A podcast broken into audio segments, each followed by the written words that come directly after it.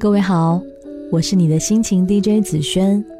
如果你有心事想和我分享，可以在微信公众平台搜索“听他说”或者“紫萱 FM” 的全拼，就可以找到我了。我喜欢你，跟着你，随便你去哪里。我喜欢你，爱我的你。有人说我喜欢不完美的你，就喜欢不那么好的你。今天我们就一起来听听他和阿喜的故事吧。我和阿喜那一年住在浦东，三十平方米的小房子里，开门是厨房，卧室和饭厅连在一起，有一个可以晒衣服的小阳台，厕所的莲蓬头总是滴着水。我们在这样的房子里忍受了一年多，现在回想起来，那一年的回忆是葱葱郁郁的夏天。我从花市搬回来一个花架。那是我买了吊兰、薄荷和几盆多肉以后，老板折扣处理给我的二手货。当时阿喜很惊讶，说：“风一吹过来，就会有草木的清香。”阿喜会在下班的时候到附近的菜市场买菜，身上永远只带二十来块钱，和几个上海老阿姨砍价，然后为六块钱买了一条鱼儿开心，但是烧出来的鱼却有一股糊味儿。阿喜总是揽下晚餐的活儿。拿手菜永远是清一色，西红柿炒蛋、花椰菜、青椒炒肉丝这三道，是我回忆阿喜时记忆最深刻的部分。我当时说，如果有一天你多做一个菜，我可能会开心很多年。后来阿喜为了开发新菜，照着食谱弄错了步骤，手忙脚乱，差点把厨房烧起来。那时候我很忙，下班回来吃过饭，我总是说我来洗碗。但是每次吃饱喝足，我靠在床上，总是三分钟就进入梦乡。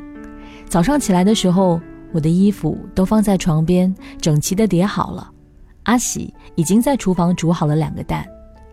阿喜帮我充好公交卡，但是我总是因为睡不醒而不得不打车。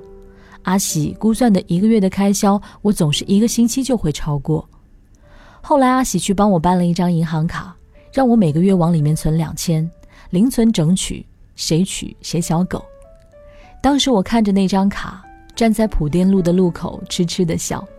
我说一个月存两千，一年也就两万四。阿喜说一年两万四，还有两千的利息，多存两年，好歹能够攒出个回家付首付的钱。自从工作后，我开始特别不喜欢交朋友，对于社交几乎不会过于热衷。阿喜会带我见见他身边的人，主动的把我推向他的朋友。在那个过程里，阿喜总是坐在一边看着我，尴尬的和他的朋友们打招呼。有一次，我为了这个事儿和他大吵了一架。阿喜不知道他哪里错了，站在路边委屈的看着我。我走了几步路，见他还在原地发呆，折返回去说：“我们回家吧。”他就立马破涕而笑起来。有一次我生日。他从网上帮我买了一个包包，当我打开的时候，顿时笑了出来。我说：“我可以五十岁的时候再用。”阿喜就兴奋地说：“那也挺好的呀。”跨年那天，我和阿喜挤在外滩的人群里，一直紧紧牵着手，可是最后还是被人群挤散了。那天晚上发生了不好的事情，现场乱成了一片。当时我惊慌失措，一直喊他的名字。但是人太多，根本没人能听到我的声音。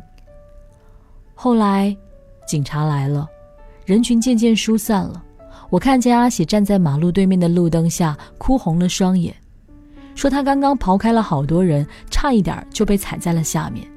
他真担心看不见我了，我一下就抱住了他。可是，我和阿喜最终还是没有在一起。第二年的夏天，我辞职了。不得不离开上海。离开那天，阿喜帮我收拾好了行李，站在门口和我说再见。阿喜没有去送我，他含着眼泪让我一路平安。我坐在出租车里，幻想着阿喜会追过来挽留我，但是阿喜却根本没有出现。直到我上了飞机，我都不敢相信我和阿喜还是分开了。离开阿喜之后。我又开始重新写东西，想起阿喜陪伴我的那些点点滴滴，以及他那些不那么好的缺点，那个时候，我每天在公众号上写一篇故事，每个故事都是想着和阿喜在上海的点点滴滴而来的。但是我每次分享到朋友圈里，阿喜一次也没有点过赞，更别说留言了。有一天，我在一所大学做演讲，有一个小姑娘举手问我，他说：“你这么优秀，是不是对喜欢的人要求也很高？”当时我说：“其实我并没有那么优秀。”而且，即使是优秀的人，也不会对喜欢的人要求很高，因为爱情根本不存在势均力敌。恰恰相反的是，我们爱对方的时候，就是爱着对方不好的样子。如今说起阿喜来，缺点永远比优点多，但是不知道为什么，时间越久，我越是记不住他的那些优点，反而心心念念着他的缺点来。我突然想对阿喜说。笨拙傻愣的你，我喜欢；毫无斗志的你，我也喜欢；感觉迟钝的你，我也喜欢；即使厨艺总是很糟糕的你，我还是一样喜欢。或许就像一个读者说的：“爱情就是把自己完全的爱交给不完全的人。”所以，正是因为你的不美好，让我觉得那么喜欢你。我是子轩，晚安喽。喜欢你，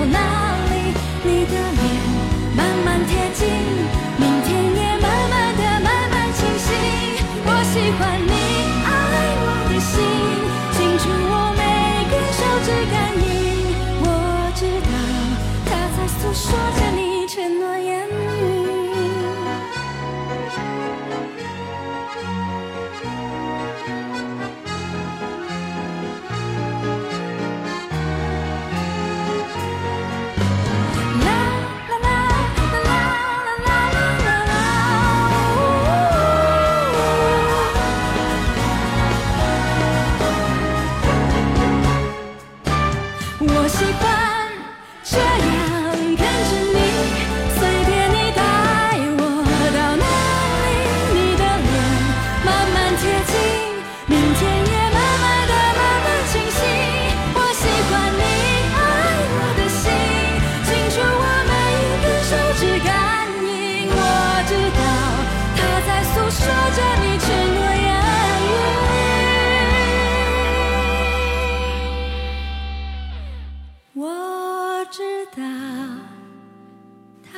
诉说着你承诺。